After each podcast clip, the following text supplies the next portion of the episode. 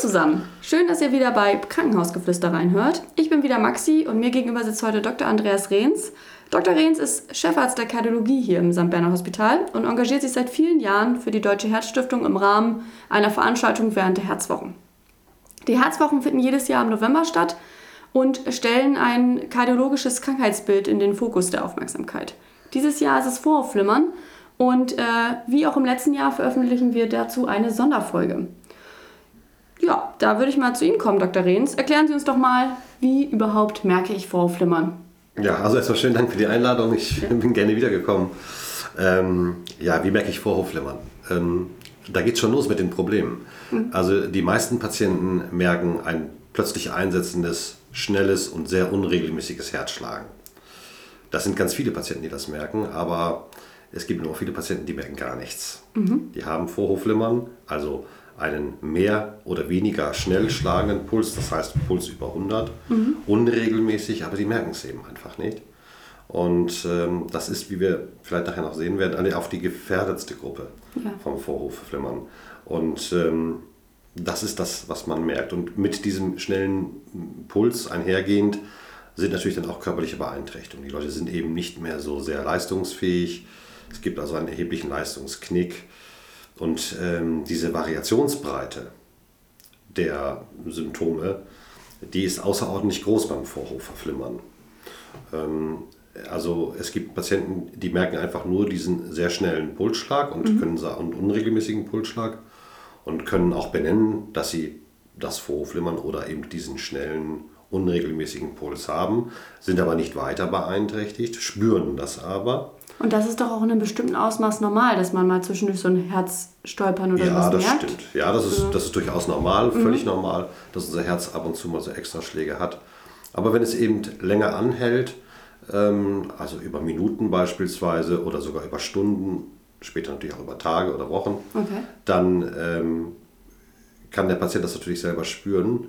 Er kann aber durchaus noch leistungsfähig sein, also Gartenarbeit verrichten, Haus, äh, äh, häusliche Tätigkeiten verrichten. Das kann gut sein. Und dann gibt es Patienten, die haben genau das Gleiche, also auch genauso einen erhöhten, schnellen Puls in der gleichen Herzfrequenz, ähm, die allerdings deutlich mehr beeinträchtigt sind vom Vorhofflimmern. Mhm. Das haben wir ja auch auf, so, auf unserer äh, Veranstaltung von vorgestern auch gehört. Da waren ja viele Patienten dabei, die auch so über ihr eigenes Schicksal berichtet haben. Ja. Und es waren eben viele dabei, die sagen, ja, Vorhofflimmern merke ich. Es waren auch einige dabei, die sagen, nee, Vorflimmern merke ich nicht, das hat mir erst der Hausarzt erzählt. Aber die einen konnten nichts mehr machen, die konnten sich nur noch auf dem, aufs Sofa setzen und denen war dann beispielsweise schwindelig. Mhm. Und andere wiederum konnten sagen, naja, es beeinträchtigt mich schon, aber meine Hausarbeit kann ich dann noch erledigen. Das gibt es eben alles. Diese Variationsbreite ist eben außerordentlich hoch und damit übrigens auch die, die Einbuße an Lebensqualität. Mhm. Und äh, das ist übrigens auch das Neue. Seit wenigen Jahren ist das eine von den Erkrankungen, bei denen mit einem Score, diesem ERA-Score, auch die Lebensqualität erfasst werden soll. Wir, wir klassifizieren damit auch das Vorhofflimmern ein wenig. Und wie klassifiziert man das? Also wie kann man sich das vorstellen? Naja, das ist so ähnlich wie bei der Herzschwäche. Da gibt es ja auch eine Klassifikation. So gibt es bei dem Vorhofflimmern diese ERA-Klassifikation auch von 1 bis 4 und im heißt eine, keine Beeinträchtigung durch Vorhofflimmern, 2 äh, heißt dann schon ein bisschen beeinträchtigt, man merkt es, es ist beeinträchtigt, 3 schon ordentlich beeinträchtigt und 4, also ist es dann praktisch nichts mehr möglich, mhm. bis auf das Ertragen des Vorhofflimmerns, ähm, um das mal so ganz grob zu sagen. Und ähm, das ist eben auch erstmalig in, in, in, medizinischen Leitlinien so erfasst worden für das Vorhofflimmern, weil eben die Variationsbreite so hoch ist, mhm. so groß ist.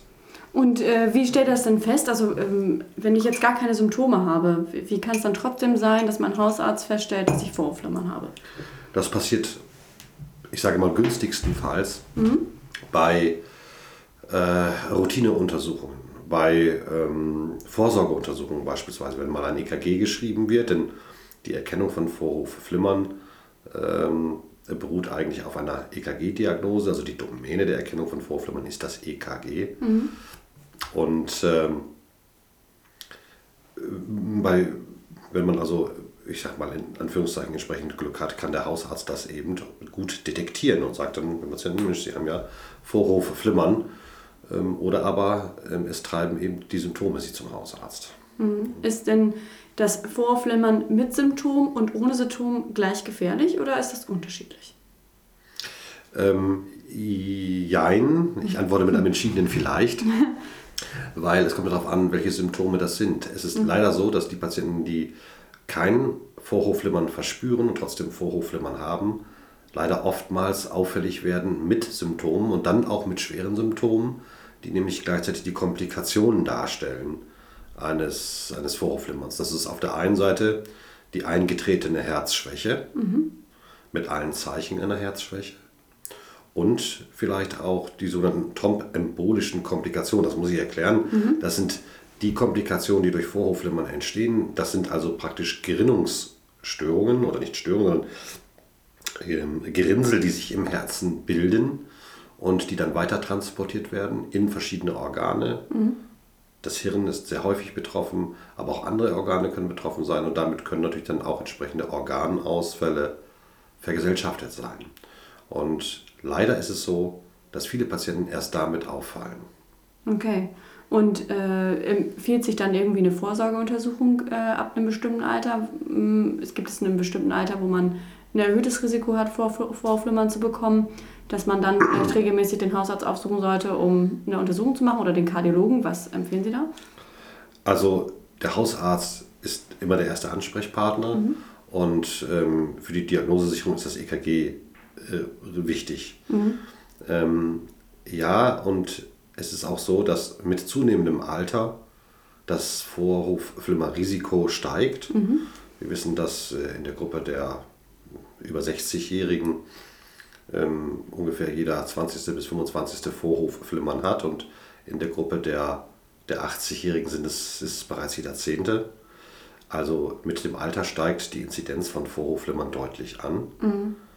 Ähm, ja, äh, und äh, das macht die Sache natürlich dann auch so brisant. Aber es gibt im Grunde genommen ähm, die Krux, dass Vorhofflimmern nicht immer, nicht immer vorhanden ist, sondern äh, Vorhofflimmern kann kommen und gehen. Und das ist auch so im Grunde genommen etwas, was in der ersten Krankheitsphase, nenne ich sie mal, mhm. ähm, auch das äh, Tückische ist.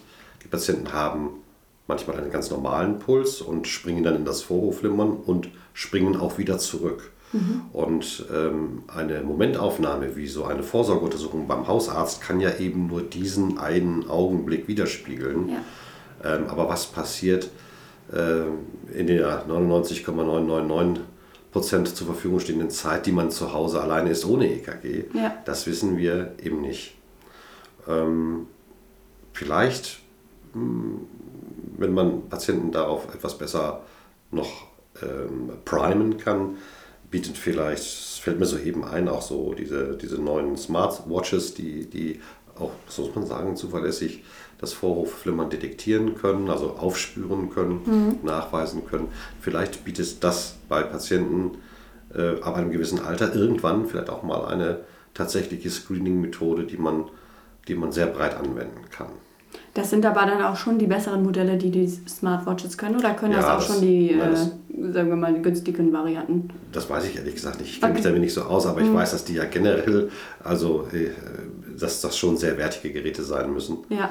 Also die sind dann, glaube ich, auch, die sind, glaube ich, auch ein bisschen teuer. Ja. ja. Mhm. Die dann einfach am Arm sind, die messen dann den äh, Puls einfach oder äh, und dadurch äh, erkennen die dann das Vorhofflimmern? Ja, das ist die eine Form, den, mhm. den Puls zu messen. Das ist aber natürlich auch ein bisschen manchmal unsicher, weil sie können ja auch aus ganz anderen Gründen mal einen erhöhten Puls haben. Ja. Und da kann ja auch, wie wir sagen, physiologisch sein, also normal sein. Mhm. Besser ist natürlich tatsächlich eine echte EKG-Aufzeichnung. Mhm. Und das leisten einige Uhren und das machen die auch ganz zuverlässig. Okay. Spannend. Ähm, dann haben wir jetzt, äh, sind wir ja Richtung äh, Diagnose. Gibt es da noch Mittel, um herauszufinden, also andere, andere außer EKG? Jetzt habe ich EKG nichts rausgefunden. Ich habe immer noch die Symptome und weiß irgendwie nicht, ähm, was es jetzt ist. Was ist dann der nächste Schritt, äh, um herauszufinden, ob es doch nicht Vorhofflimmern ist? Also der nächste Schritt ist natürlich immer erst einmal der Gang zum Arzt. Das mhm. ist der erste Schritt und auch der nächste Schritt, weil der nächste Schritt dann ja im Grunde genommen die verschiedenen Untersuchungen äh, nach sich zieht. Was wird der Hausarzt machen? Der Hausarzt wird ein EKG machen und der wird vielleicht auch ein Langzeit-EKG machen, um so aufzuspüren, ob es sich eben dabei um diese Erkrankung des Vorflimmerns handelt, die immer wieder kommt mhm. und die auch mal wieder geht und vielleicht auch alleine kommt und alleine geht. Ähm, das wären so die nächsten Untersuchungsschritte. Und ähm, manchmal eben ist es ja so, wie ich gerade schon gesagt habe, dass die Patienten mit Symptomen auffallen, mit im Grunde genommen Komplikationen des ja. Vorhofflimmerns auffallen. Und da würde dann schon mehr gefordert werden. Das sind also Langzeituntersuchungen, wenn man bei diesen Patienten nicht sofort das Vorhofflimmern findet. Langzeituntersuchungen des EKGs, das geht hin bis zu implantierbaren Eventrekordern, die man also unter die Haut heutzutage legen kann und die auch ein zuverlässiges Langzeit-EKG über drei Jahre beispielsweise liefern, aber auch eine gesonderte Ultraschalluntersuchung des Herzens, die natürlich diese Trombenmassen, ähm, also diese, diese Gerinnselmassen, die sich an speziellen Stellen des Herzens befinden, ähm, dann versucht nachzuweisen mhm. oder auszuschließen. Und wenn wir jetzt das festgestellt haben, dass jemand Vorflimmern hat, wie behandeln wir ihn denn dann? Ja, wie behandeln wir das Vorflimmern? Also es gibt im Grunde genommen zwei verschiedene Therapieansätze. Es gibt Patienten, die wir recht spät sehen, mhm.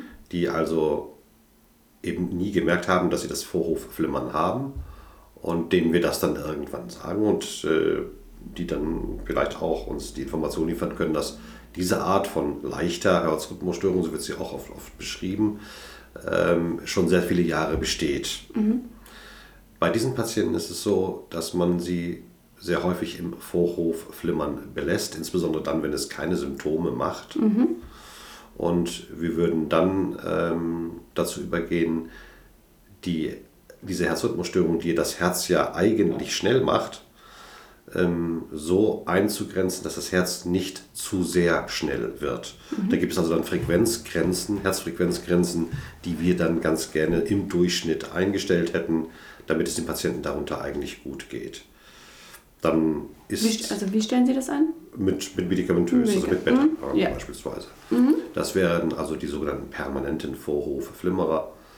Ähm, da könnte man das so machen. Begleitend muss immer die Frage geprüft werden, muss dieser Patient eine Blutverdünnung haben oder nicht, mhm. gerade um diese Blutgerinnsel zu vermeiden.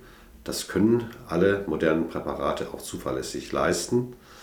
Ähm, in aller Regel müssen wir diesen Patienten auch das Blut verdünnen. Ähm, das denken wir uns nicht aus. Also wir machen das nicht, bestimmt das nicht nach Nasenfaktor, sondern es gibt eine Tabelle, mhm. bei der man im Grunde genommen nachlesen kann oder vielleicht hat man sie auch im Kopf, dass man weiß, okay, dieser Patient, der profitiert jetzt wirklich von einer Blutverdünnung ähm, mehr, als dass er das, die Angst haben muss, plötzlich unter dieser Blutverdünnung spontan zu bluten. Mhm. Und ähm, das wäre dann der zweite Anker, nämlich die Blutverdünnung. Ja. Und damit können viele Patienten, die permanent Vorhofflimmern haben, auch gut leben, die, die eben wenig symptomatisch sind zum Vorhofflimmern.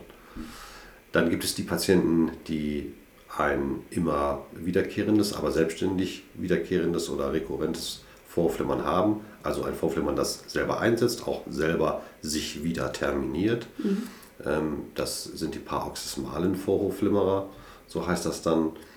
Und da wird auch im Grunde genommen, werden dann die gleichen, äh, zunächst mal die gleichen Kautelen geprüft. Äh, bei diesen Patienten haben wir einen anderen Ansatz, da möchten wir ganz gerne rhythmuserhaltend tätig sein. Mhm. Äh, insbesondere dann, wenn diese paroxysmalen Vorflimmerer auch symptomatisch sind, also Symptome des Vorhofflimmerns verspüren oder eben sogar Komplikationen hatten, dann denke ich, ist es immer ganz ratsam, den Patienten äh, zu versuchen, auf seinen normalen Herzrhythmus zu bringen. Und das macht man auch über Medikamente? Das geht auch über Medikamente, ja, mhm. das ist so. Also auch da gilt erst einmal, die Herzfrequenz ein bisschen zu limitieren, damit sie nicht zu schnell wird dann im Grunde genommen den Herzrhythmus wiederzubringen, entweder medikamentös, in aller Regel aber auch durch einen kleinen Eingriff der sogenannten elektrischen Kardioversion, also mit einem gezielten Stromschock in einer Kurznarkose das Herz wieder praktisch auf den Normalrhythmus zu trimmen. Oder aber eben ähm, auch die Katheterablation des Vorhofflimmerns, das heißt also die kathetergestützte Behandlung des Vorhofflimmerns. Mhm, das passiert dann zum Beispiel bei uns im Herzkatheterlabor. Ja, genau. Mhm. Das passiert dann bei uns im Herzkatheterlabor ähm, oder im Elektrophysiologielabor. Ah ja. Mhm. Genau. Und ähm, ja. Und da äh, läuft es dann so, dass ein Draht in die äh, Draht zum Herz geführt wird über die äh, Adern oder ist das was anderes? Nein, das ist eine Art von Herzkatheteruntersuchung, wenn man ja. das so möchte. Allerdings ähm, stellen wir dabei nicht die Herzkranzadern dar und arbeiten auch nicht an den Herzkranzadern, sondern wir stellen den Ort der Entstehung von paroxysmalem Vorhofflimmern, also von immer wiederkehrendem Vorhofflimmern dar. Ähm, das sind nämlich die Lungenvenen und das sind auch unsere Zielgebiete. Mhm. Das heißt, wir arbeiten uns vom rechten Vorhof in den linken Vorhof und ähm, stellen, werden dann also an den Lungenvenen so manipulieren, dass praktisch elektrische Impulse, die beim Vorhofflimmern aus den Lungenvenen kommen, eben nicht mehr in den linken Vorhof treten können. Mhm. Wir nennen das eine Lungenvenen- oder Pulmonalvenenisolation. Mhm. Das wäre der erste Schritt. Und man kann dann auch noch mehr machen, denn das ist so, ich sage mal so der erste und in Anführungsstrichen einfachste Schritt äh, zur Behandlung, zur kathetergestützten Behandlung des Vorhofflimmerns. Wenn Vorhofflimmer länger besteht oder aber wenn eben Rezidive, das gibt es ja auch nach einer Katheterablation, mhm. ähm, wenn Rezidive auftreten, dann kann man sich überlegen, äh, müssen wir mehr machen, sind vielleicht schon Teile des linken Vorhofs und nicht nur die Lungenvenen, die da ja angrenzen und einmünden, sind die nicht vielleicht auch schon erkrankt. Und dann wird man also vielleicht weitere ähm, Ablationen, also weitere Verschorfungen im linken Vorhof vornehmen müssen, damit das Vorhofflimmern unterbleibt. Mhm, okay. Also es geht dann nur bei, bei meistens ist es hilfreich bei äh, Patienten, wo man es früher kennt, dieses Vorflimmern. Ja, genau. das ist richtig. Und, und dann bei denen, wo es schon länger bestehend ist, ist es dann eventuell schwieriger, das damit wieder in den Griff zu kriegen. Ja, so ist es tatsächlich. Mhm. Also bei Patienten, die dieses paroxysmale Vorflimmern, das immer wiederkehrende Vorhofflimmern haben, ähm, das eben selbstständig noch in den normalen Herzrhythmus zurückspringt, da hält sich der Eingriff relativ begrenzt, weil wir da eigentlich nur die Lungenvenen erst einmal isolieren würden. Der Eingriff reicht schon, aber es ist ähm, der erste Schritt. Mhm. Und für Patienten, die ein dauerhaftes Vorflimmern haben und eben auch darunter symptomatisch sind, das ist wichtig. Mhm. Der Patient muss seine Lebensqualität sollte, also muss schon einge, äh, muss beeinträchtigt sein, äh, damit es also auch wirklich einen Grund gibt, einen so großen Eingriff auch zu machen am Herzen. Mhm. Da kann es dann eben sein, dass äh, wir praktisch den ganzen linken Vorhof elektrisch neu kompartimentieren müssen. Das heißt also in verschiedene Felder einteilen müssen und da müssen sie dann auch viele ähm, Verschorfungen aneinander führen, damit es eben eine geschlossene Fläche gibt, die dann eben nicht mehr leitet. Und da gibt es eben, ich sage mal, so spezielle Muster, die wir dann letztendlich in den linken Vorhof bringen. Mhm. Und wie vielversprechend sind diese ganzen Behandlungsmethoden, die es gibt, also medikamentös und die Katheterablation? Wie, wie viel, äh, also ist es danach möglich, dass ich gar keinen Vorhofflimmer mehr habe? Also wir hatten ja eben schon, da haben Sie schon gesagt, dass es bei dem einen einfach bleibt und eingestellt wird, sodass man damit gut leben kann. Ähm, wie sieht es bei anderen Methoden aus? Kann das, äh, gibt es auch die Möglichkeit, das Vorhofflimmern sozusagen ganz zu entfernen? Ja, das gibt es. Ähm, das ist sogar unsere große Hoffnung bei ja. der Katheterablation. Ähm, vielleicht noch ein Wort zu den Medikamenten. Die Medikamente können das auch. Mhm. Es gibt da allerdings nur wenige Medikamente und ähm, auf dem medikamentösen Sektor hat sich da nicht so sehr viel getan. Und ähm, viel erfolgreicher allerdings ist tatsächlich die Katheterablation. Ja. Und deswegen wird sie auch so propagiert und heute auch ich sage mal, im großen Stil gemacht.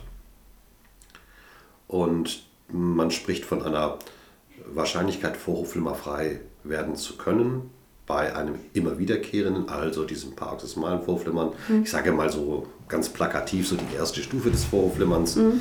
Ne, das kann ja eben sich chronifizieren, bis es dann eben tatsächlich chronisch, also eben permanent wird. Da liegt die Wahrscheinlichkeit, mit der ersten Katheterablation vorhofflimmerfrei zu werden bei ungefähr 80 Prozent. Ja.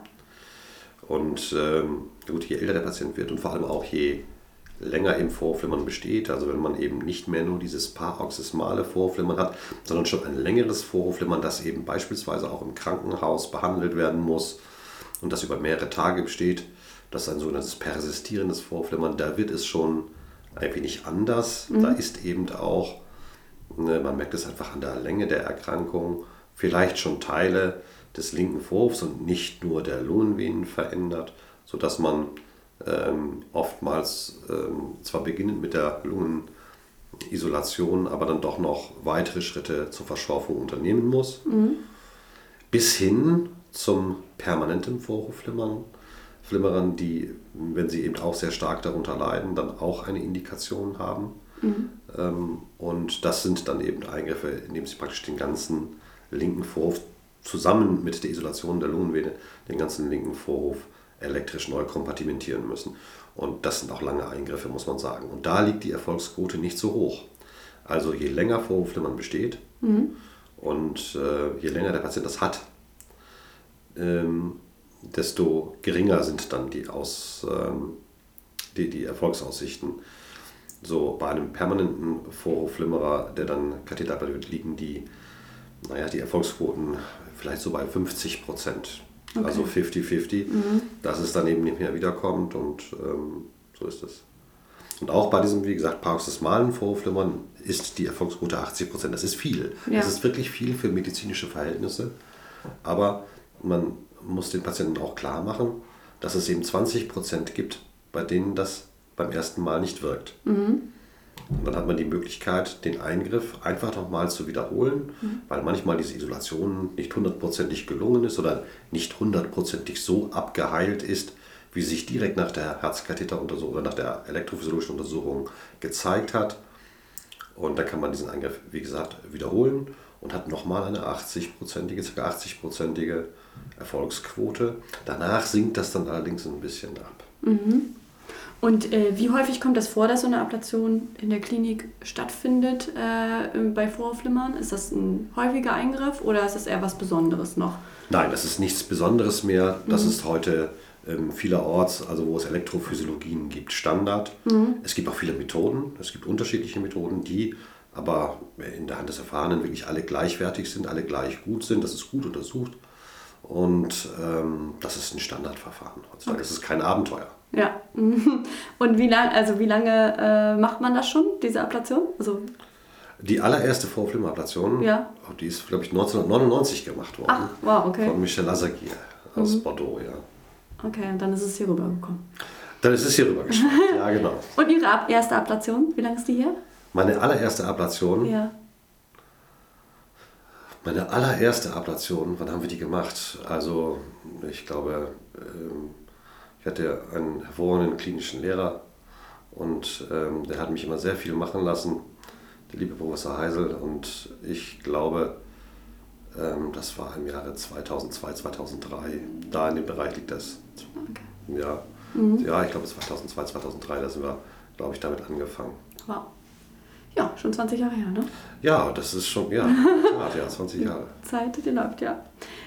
Ähm, sehr gut. Also, also, wie gesagt, ähm, ich muss aber fairerweise zugeben, das waren, äh, das waren dann noch nicht Vorhofflimmerablationen, denn die sind noch recht komplex. Mhm. Mit denen sind wir dann später angefangen, aber überhaupt die, die elektrophysiologische, die kathetergestützte Behandlung von Herzrhythmusstörungen, damit sind wir vor, vor 20 Jahren angefangen, ja. Ja. Ähm, damit haben wir, glaube ich, alle Behandlungsmethoden abgedeckt oder gibt es da noch was, was wir vielleicht noch erzählen sollten, die es bei Vorhofflimmern gibt? Mm, nein, also das denke ich sind die wesentlichen Behandlungsarten. Also man muss also daran denken, dass es diese zwei Behandlungsformen gibt. Mhm. Also es gibt Patienten, die man sehr wohl im Vorhofflimmern belassen kann. Mhm. Es gibt Patienten, die, das sind die meisten, die eine Blutverdünnung brauchen. Mhm. Das muss aber abgeschätzt werden. Also erstmal braucht der Patient wirklich eine Blutverdünnung und auch, das wird auch zeitgleich mit abgeschätzt, wie hoch ist denn auch das Risiko, eben unter einer solchen, wie wir sagen, therapeutischen Antikoagulation ähm, spontan zu bluten. Auch das muss mit abgeschätzt werden. Und wenn man dann zu dem Ergebnis kommt, ja, das müssen wir machen, äh, dann wird eben auch das Blut verdünnt. Das ist, wie gesagt, bei den allermeisten Patienten auch der Fall. Und wenn sie eben entsprechend symptomatisch sind, sollte man dann auch prüfen, äh, kann der Patient abladiert werden oder nicht. Mhm. Okay, sehr gut. Dann, äh, wer ist denn, wer taucht denn häufig auf? Also gibt es da ein Risikoprofil? Also wir haben jetzt eben schon das Alter gesagt, mit einem erhöhten Alter ähm, kommt, kann es häufiger vorkommen. Gibt es da noch irgendwas, was darauf hinweisen könnte ähm, oder was darauf, was das Risiko erhöhen würde, dass ich Vorhofflimmern bekomme? Ja, das gibt es schon. Also es gibt ja Patienten, die bekommen das Vorhofflimmern ich sage das mal so einfach so, ganz junge, ganz gesunde, herzgesunde Menschen, die mhm. einfach mal Vorhofflimmern bekommen, mhm. die gibt es und da liegt dann die Lösung eigentlich nahe, dass man sagt, es ist die reine Triggerung aus den Lungenvenen. Das liegt daran, äh, an der Entwicklungsgeschichte des Herzens selber, also dann Myozyten an diese Lungenvenen, also Herzmuskelzellen an diese Lungenvenen gewachsen, praktisch die dann eine elektrische ähm, Depolarisation, also diesen Impulsgebung aufnehmen. Mhm. Ähm, in aller Regel eben sehr gut dann mit der Katheterablation zu behandeln. Naja, und dann gibt es eben auch viele Erkrankungen, bei denen ähm, das Vorhofflimmern mit assoziiert sein kann. Mhm. Das sind zum Beispiel endokrinologische Erkrankungen, also Erkrankungen der Schilddrüse, eine Überfunktion der Schilddrüse beispielsweise, oder das sind zum Beispiel auch Herzklappenerkrankungen, also wenn sich das Herz verändert, wenn sich das Herz dehnt beispielsweise, mhm. dann kann so etwas auch gut auftreten. Also es gibt eine ganze Menge Erkrankungen und deswegen ist es auch wichtig, dass man mit Vorhofflimmern, auch in jungen Jahren mit Vorhofflimmern, dann doch einmal zum Arzt geht, weil ein paar Sachen müssen abgeklärt werden. Mhm. Bei jungen Leuten zum Beispiel gibt es manchmal auch eine Lungenvenenfehleinmündung, die so etwas macht. Also ähm, es gibt da ein paar ähm, Erkrankungen, die man wirklich dann einfach abklären muss. Und deswegen gehört ja das Vorhofflimmern auch in die Hand des Arztes. Und der primäre Ansprechpartner ist wie immer der Hausarzt, denn die kennen sich mit dieser Herzrhythmusstörung sehr, sehr gut aus, denn das ist einfach die häufigste Rhythmusstörung des Menschen. Ja, okay. Und äh, da fällt mir gerade noch was ein in Richtung Behandlung äh, wenn, kann ich zu Hause privat auch selber was machen. Zum Beispiel die Ernährung verändern, Sport machen, irgendwie einen gesunden Lebensstil oder so. Hilft das auch bei Vorhofflimmern? Ja, ich mhm. glaube, es ist da so wie im Grunde genommen bei allen Herzerkrankungen oder Herz-Kreislauf-Erkrankungen die, die gesunde ähm, Lebensführung, ähm, welchen, also mediterrane Kost und äh, fettarm, ähm, auch gesund zu leben, auch sportlich aktiv zu sein, ja, aber welcher Faktor nun wirklich durchschlagend ist, mhm. äh, um das Vorhofflimmern wirklich, ich sage mal, nachhaltig so zu beeinflussen, dass es nicht auftritt, das ist eigentlich noch gar nicht raus. Mhm. Wir können das nicht genau differenzieren. Es gibt eben viele Leute, bei denen das einfach so auftritt und die vorher eben nichts an Erkrankung hatten. Ja. Deswegen ist es schwierig zu Auch sagen, welche Erkrankungen genau, mhm. wie, wie muss man sich genau verhalten. Es gelten aber es ist schließlich eine Herzrhythmusstörung und damit eigentlich auch eine Erkrankung des Herzens natürlich. Es gilt dabei natürlich auch darum, dieses Organ zu entlasten und nicht weiter zu belasten. Also treffen diese ganzen Maßnahmen natürlich auch für Patienten mit Vorhofflimmern zu. Mhm. Und wenn ich Vorhofflimmern habe, kann ich denn dann ganz normal Sport machen? Ja, wenn, wenn Sie im Grunde genommen, also ein permanenter Vorhofflimmerer, davon mhm. gehen Sie jetzt glaube ich aus, also wir sind der gestattetermaßen Vorhofflimmern behält ja. und dessen Herzfrequenz man so im Auge behält, ja, dann sollten Sie auch weiter Sport machen, natürlich. Sie sollten jetzt vielleicht nicht innerhalb von vier Wochen für den Hansemarathon trainieren. Da mhm. muss man natürlich auch alles mit Augenmaß betrachten, aber auch da gilt natürlich klar, zur Herz-Kreislauf-Gesundheit gehört natürlich auch Bewegung und Ausdauersport. Ja. ja. Okay. Ähm, Habe ich an alles gedacht, Frau Flimmern? Oder haben wir noch irgendwas, was wir berichten müssen? Ach, wir können stundenlang, wir können ja. tagelang darüber sprechen. Ja. Ähm, also ich, ich glaube, wir haben schon sehr viele genannt. Mir mhm. fällt jetzt auch so nichts mehr ein, was wir jetzt vielleicht auch so als, als, als Take-Home-Message bringen. Aber äh, es ist natürlich ein Riesenthema. Es ja. ist ein Riesenthema ähm, und es wird ganz viel darüber geschrieben, gesprochen und gelesen. Und ähm, ja, wir könnten noch stundenlang darüber sprechen. Genau, ich denke, wer da noch mehr Informationsbedarf hat, kann sich natürlich auch auf der Seite der Deutschen Herzstiftung informieren. Ähm, da kann man ja einfach mal raufgehen. Da sind gerade ganz viele Informationen zum Thema Vorflimmern. Es gibt auch ein Heftbuch, was man sich bestellen kann, sicherlich. Da kann man vielleicht einfach mal den Kontakt aufnehmen. Mhm. Genau. Ansonsten, wenn man natürlich irgendwie Symptome hat, dann ist der erste Weg erstmal zum Hausarzt. Haben wir ja gerade schon gehört. Richtig? Ja, so ist es. Hausarzt ist immer Nummer eins. Der kennt seinen Patienten am allerbesten, viel ja. besser als wir Kliniker das äh, den Patienten kennen. Und äh, das ist immer der erste Mann. Der, und, und wie gesagt, das wird auch immer zuverlässig diagnostiziert, denn ein EKG ist doch auch schnell zur Hand und ist, denke ich, auch ein ganz normales Untersuchungsmittel, das bei jedem Hausarzt ist. Und ja. Und tut auch nicht weh. Nee, das tut nicht weh. genau.